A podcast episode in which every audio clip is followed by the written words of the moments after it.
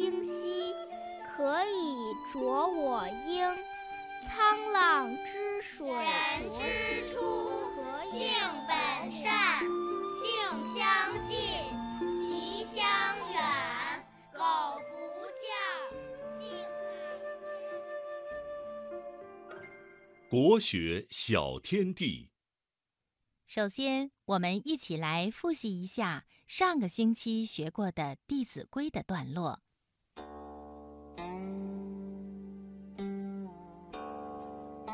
事勿忙，忙多错；勿畏难，勿轻略。斗闹场，绝勿近；邪僻事，绝勿问。接下来，我们一起来学习《弟子规》新的段落。将入门，问孰存？将上堂，生必扬。人问谁？对以明。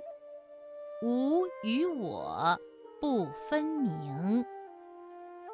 我再来读一遍：将入门，问孰存？将上堂，生必扬。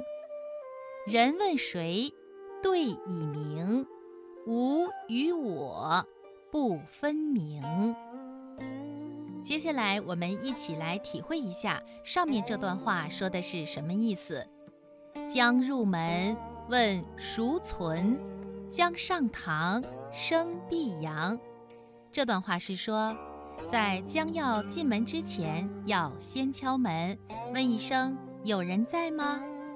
进入厅堂之前呢，也要提高声音，让里面的人知道有人来了。比如我们去老师的办公室的时候，要先敲门或大声的喊报告，等老师允许之后再进去，这也是一种必要的礼貌。人问谁？对以明，吾与我不分明。这段话是说，如果屋里的人问是谁呀，要回答名字，把自己的身份表露清楚。比如说我姓什么，叫什么，要找谁，而不能只说是我，让里面的人无法分辨我是谁。另外呢，特别是小朋友一个人在家的时候，千万不要随便给陌生人开门。亲爱的小朋友，你记住了吗？好的，听广播的小朋友，下面正晶姐姐再把上面这段《弟子规》给小朋友们复述一遍：将入门，问孰存？